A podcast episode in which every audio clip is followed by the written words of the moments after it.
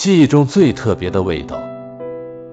作者：善泽法。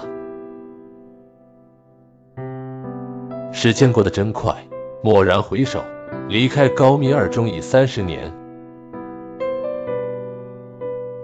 这三十年，学校发生了翻天覆地的变化。由于一些原因，回母校的机会寥寥无几。但每次回去，每次都给人耳目一新的感觉。记忆的长河里，对母校的感情却没有随着时间的流逝而改变。回想起当年母校的点点滴滴，眷恋之情从心底便油然而生。时间的流逝，我们能感觉到手指间流失的重量，还有流逝过后留在皮肤纹理里的过往。记得学校仅有一幢大楼，迈入学校大门就映入眼帘。对于我们这些农村孩子来说，见到如此雄伟的建筑已经算开眼了，其余全是平房。自南而北为教室、宿舍。我们高一新生被安排在东侧最前面两排，第一排自东至西分别是一班至三班，后面一排从东到西。依次是四班到六班，学生宿舍在教室的后面，因为男生较多，所以一个班分给三间。宿舍开始是通铺，上下两层，用木板铺起来的，下面一层离地面有三十公分，可以放盆子、拖鞋等。住上层的大多手脚灵活，胖子不行，因为上下床需要踩着床柱上的踏板。学生从家里带来高阶，铺在木板上，上面再铺一褥子，床铺收拾工作完成。宿舍里没有电扇，更没有空调，夏天蚊子很多，不得不蜷缩在蚊帐里，汗流浃背。窗户有缝隙，冬天靠近北窗的人经常受到朔风的侵犯，蒙头钻进被窝就不想出来。一个宿舍没有几个懒汉，臭脚不算宿舍。几十个人拥挤在狭小空间里，充满了腥臭气息，空气密度很高。厕所在宿舍东南方向，之间有百米距离。半夜小便，夏天还好说，冬天成为不是问题的问题。很多男生憋得实在不行了，无奈披上件衣服，探头探脑瞅瞅外面，发现没有情况。出门抓紧处理，学校整治多次，往往安稳几天，以后又外甥大灯笼照旧了，非常欣慰。在二中这几年，我们都养成作息规律的好习惯。清晨，天空还灰蒙蒙，学校东北角激扬青春的操场上，在参差不齐的一二一号子声中，整齐的跑步声响彻远近。首尾激进相接的长龙般队列，一圈一圈蠕动。早操以后，我们便回到简陋的教室里，渴饮着可以改变人生命运的甘露。从朱自清的《荷塘月色》到鲁迅的《狂人日记》，从人类的韩吉奥伊米亚康到德国的重工业城市群，从秦始皇统一六国到苏联抗击纳粹德国的闪电进攻。骄傲的是，在好多优秀学生早早被一中以合规方式掠夺之后，高密二中仍然取得了非常好的成绩。我们应该感谢辛勤付出的老师们。如今，当年的老师同学早已散洒四方，也不复当初的模样。经常还会想起他们，带着回忆里的美好的笑和难以相见的遗憾。静好，岁月缓缓流淌，徜徉在清浅流年的光影里。阳光亲吻着放飞的思绪，微风拂过甜美地笑靥，缕缕简单明净的日子，努力清晰着生命中的那抹记忆。急不可耐的想从渐已斑驳的落叶脉络中望见那最美的一片风景。在高密二中就读的几年，是我人生中最难忘的时光。从激情飞扬的王胜元校长到宋涛。高四江等任课老师，从同窗同学到楼舍，花草树木等，都历历在目。挥之不去。记忆中，伙房在学校的最北端，再往北就是学校的菜园子。伙房其实就是几间青砖蓝瓦老房子通穿起来，没有吊顶，比一般的房子高出很多。伙房南侧开着几个 N 型窗口，平常是关闭的，只有在卖饭的时候才敞开。煮好的菜都是通过这里卖给外面排队的学生。开饭时，这里的吆喝声、饭盒、饭盆的叮当声响成一片。最东侧窗口属于老师专用，每每看着吃小灶的老师们，我们羡慕不已。宽敞的伙房里没有太多东西，除了堆放的笼屉，就是几个大铁锅。顺着东墙根往北一溜，是几个石印大铁锅。其中三个是专门用来蒸馒头，蒸馒头使用圆形笼屉，上面有两根木头把抓手。笼屉落在锅上，有很多层，伙房师傅需要踮起脚才能把最上边一层放上去，拿下来。其余二个大锅用来炒菜，切好的菜倒进锅里，用一张大铁锨来回翻搅。铁锨和家里的一样，就是把短一些。那时到伙房买馒头用饭票，打菜用菜票。学生从家里弄来麦子，然后去总务处按一定比例兑换成饭票，大概是一百斤麦子兑换八十五斤饭票。高中阶段处于身体成长期，所以普遍吃得多，但那时吃得多也不能敞开肚子吃，也得节省着，一般是四六四模式，就是早晨吃四两。中午六两，晚上四两。为了方便快捷，不给伙房造成混乱和压力，采取订饭制度，以宿舍为单位。忘记订饭，除非有熟人，否则说尽好话，伙房师傅也不会卖给你。吃饭的人多，蒸出来的馒头会出现各种情况，有时硬的跟石头一样，有时碱放的太多，紫一块黄一块的，散发腥臊的味道。那时除了极少数条件好的，每顿都可以吃到菜以外，绝大多数都是中午一顿。食堂每顿除了大白菜就是土豆，偶尔吃上顿豆角和青椒。隐约记得那时一毛五分钱可以买到一份豆腐菠菜或者豆腐白菜，两毛钱则可以买到一份飘着几块肥肉的荤菜。伙房没有学生吃饭的地方，打好饭一般回到宿舍里。睡一层的卷起被褥，把饭菜放在床板上；上层的则弄个小桌，放在床铺间的空隙里。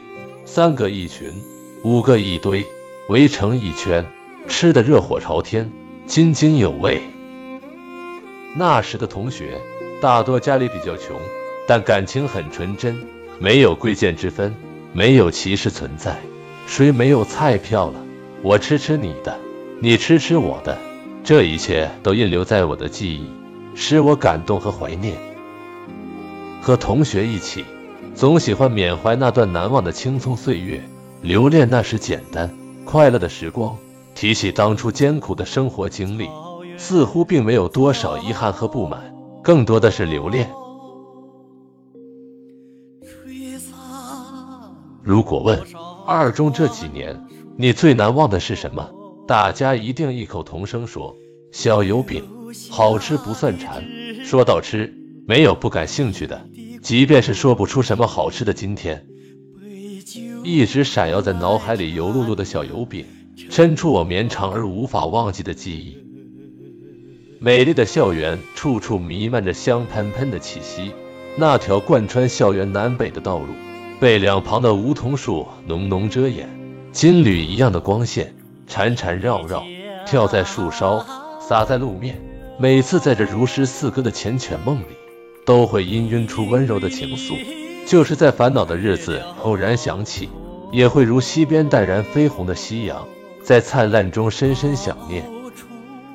记不清小油饼是哪一年哪一月出现的，只记得它的到来，助长了大家馋的欲望。有了口福，可消费指数直线上升。油饼铺的经营者姓杨，我们都称他老杨，是张鲁乡人。他个子矮的，也就一米六高，戴一副白套袖，若黄色条绒褂子，皮肤酱紫黑，身上总是油脂满画的，言行举止极像电影里的汉奸。见到学校领导，习惯性低头哈腰。现在想想，他毕恭毕敬对领导没有什么不对，在人家屋檐下发财，不得已而为之。那个盛行不管黑猫白猫，抓住老鼠就是好猫的年代，发财与身材、容貌无关，需要策略和心计。油饼铺贴近火房北侧，面积有十几平方。小油饼圆圆的，直径有十三公分左右。常年累月最常用素材是大白菜，也有大葱馅的，里面加以极少量的肥肉，肉不是切成片或者块。成本有数，而是剁成近乎肉酱，也就有增加点香味而已。再佐以大姜和鸡排、味精等调味品。由于油饼铺空间不大，所以制作、销售几乎都是公开的，近距离能观看到整个过程。首先，把铁锅放在炉子上，炉子连着鼓风机，慢慢倒入些许棉籽油。生意人很算计。油稀稀拉拉分布在锅底。那时高密是全国产棉大县，棉籽油自然不缺。煎炒用棉籽油不仅因为价格便宜，还有就是棉籽油煎炸东西成色好看。等锅里的油葱焦躁不安，趋于安静，这是油熟的标志。棉籽油必须靠到熟了，否则对身体有危害。老杨一定安知这个道理。食品安全是大事，出了问题他无法交代。油熟了以后，把包好的油饼一个一个摆放进去，一锅五六个。这时油的热度高，得小心油花溅到身上。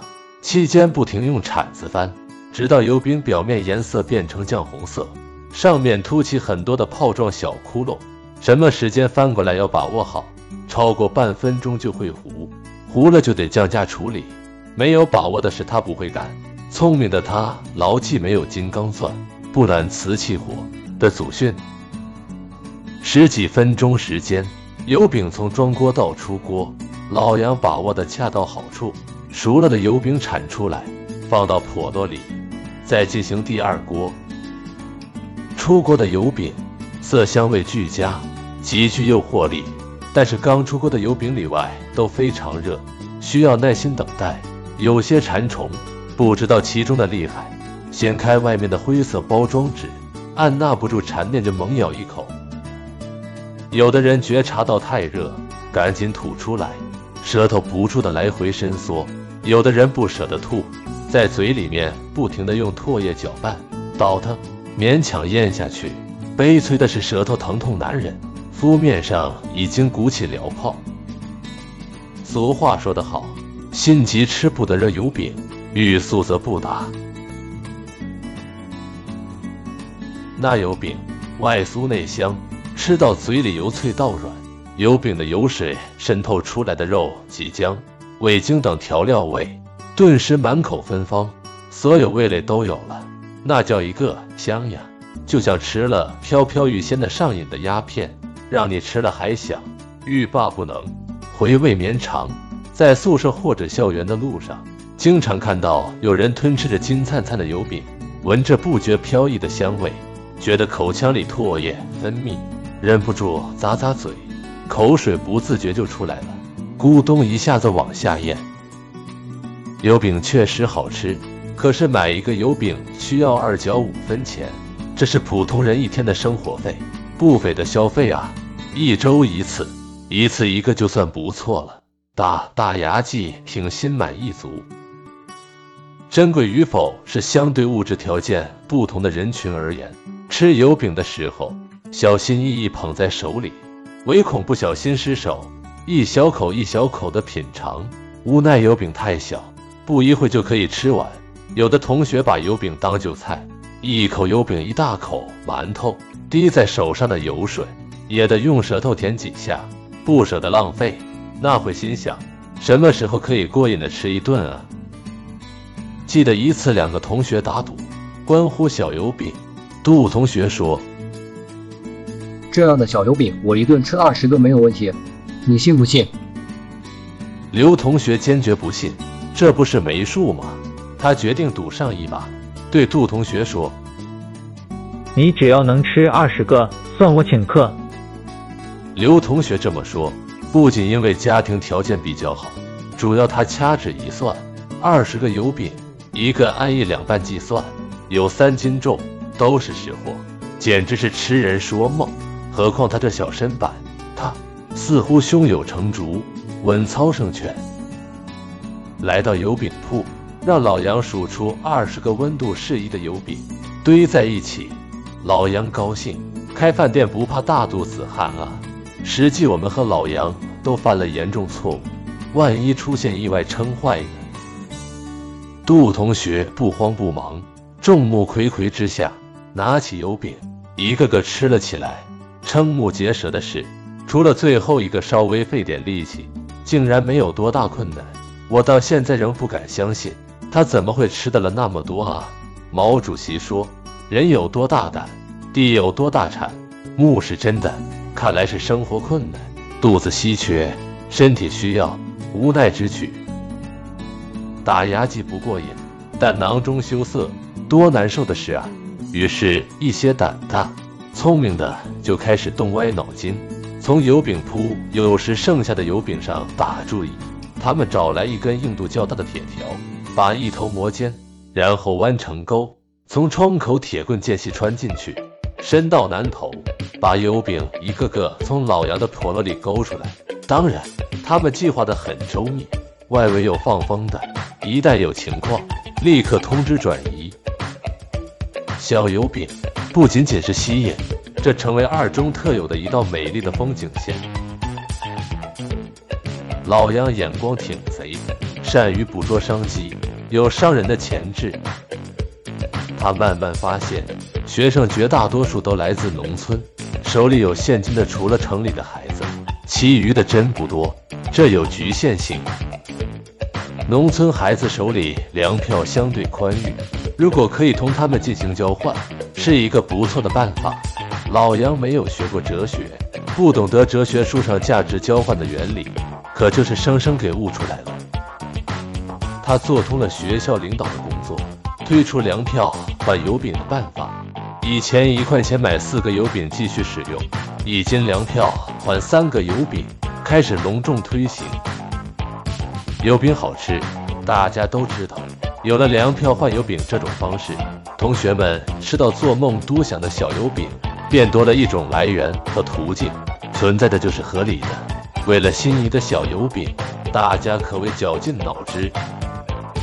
有的回家说近期饭量大了。让父母多投入些麦子，有的计划把几顿饭量减下来，肚子凑合一下；有的突然开始去亲戚家去吃几顿，五花八门，只为一个目的：省出来的饭票换油饼。这招数真管用，立竿见影。油饼铺子前人络绎不绝，从此农村学生成为这里的主流，随手一甩，一次几个油饼是很平常的事。那些城里来的学生看到此，都羡慕不已。他们没有麦子可投，饭票等都需要花钱买，谁舍得如此挥霍？或者也没有那么多钱去花。感谢老杨的创举，让我们农村孩子嘚瑟了一把。从那开始，老杨的小油饼几乎天天供不应求，数钱数的手筋痛，他古铜色的脸每天都画满彩云。老杨脑袋瓜非常值得称道，善于研究琢磨。他感觉这年龄段的学生对甜的东西一定会青睐有加，于是审时度势，推陈出新，增加了糖类小油饼种类。结果不出意料，新品推出就备受欢迎，销售爆棚。我家境比较困难的，虽说一月也就五块钱的伙食费，但对家里来说是比不小的开支。家里刚盖了新房，父母省吃俭用，外面还是欠了一些外债。每当回家要钱的时候，尽管父母一直从不犹豫，但我可以看到父母微微藏着的紧锁的眉头。我几乎没有吃过油饼，但说真的，心里委实馋得很。文理科分班后，班级重新组合，我们一锅摸勺子的三个人，张同学家庭条件最好。也许因为他二哥是村文书的缘故，也许得益于他在家里是老小，哥哥姐姐都宠着他。每次大修回来，他都会用饭盒带回来一些好吃的，如饺子、炸鱼。逢二排七下中大吉，他姐姐经常送来饼、花生米之类的东西。他很大气，从来不计较，热情和我们分享。因此，我的粮票、饭票可以省出来一点。记得一次，我用节省下来的饭票换了三个油饼带回家。父母不容易，我想让他们尝尝。回到家，我禁不住心里的喜悦，颤抖着从网兜里拿出油饼，打开包着的纸，开心地喊着：“娘，来啊，尝尝油饼。”娘过来，看看油饼，没有流露出高兴的表情。反而变得很严肃，说：“不是对你说不能乱花钱吗？咱家什么情况，你不是不知道。”我觉得委屈，杜红了脸，懦弱地说：“娘，这是我省下来的饭票换来的，觉得你们辛苦，没有乱花钱的。”母亲似乎觉察到我的情况，感觉是她冤枉我了，靠近我，摸着我的头，内疚地说。傻孩子，你在外面得吃饱啊，别饿了肚子。等咱条件好了，一定让你吃够。你有这心意，娘就知足了。母亲这么一说，我立马高兴了，扬起脸，下决心似的说：“娘，放心吧，我一定好好上学，等以后好好孝敬你们。”三十多年过去了，艰苦的岁月早已远去。这期间去了好多地方，也吃了好多地方各种各样的油饼，都没有什么感觉。但每每想起那二中油腻腻的小油饼，想起那个带有垂涎三尺味道的油饼，嘴巴里依旧会情不自禁的想再吃一个。那是我们记忆中最特别的味道，那也是此生永远都难以忘却的味道。在校的几年，任课老师换了好多。到现在，有的只记得大体模样，但根本叫不出名字；有的知道名字，但无法与模样对应。可是小油饼和老杨像刻在脑海里，出奇的清晰。那几年，像一个个片段封存在我记忆深处，弥足珍贵。尤其那记忆深处的小油饼，多年以后，它的香味仍然从时光的尽头向我飘来，意犹未尽，散发着特别的味道。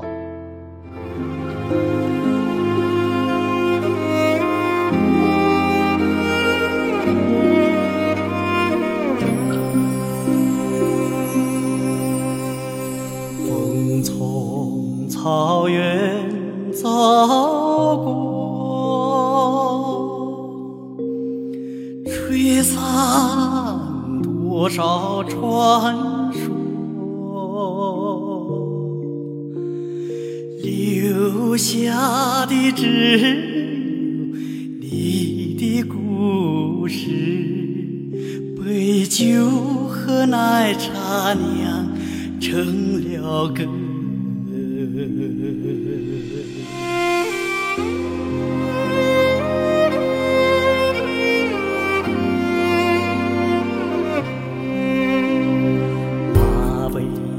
上的家园，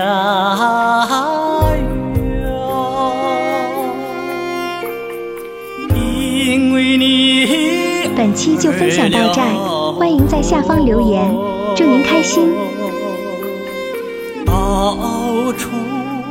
传扬你的恩德，在牧人心头铭刻深深的铭刻。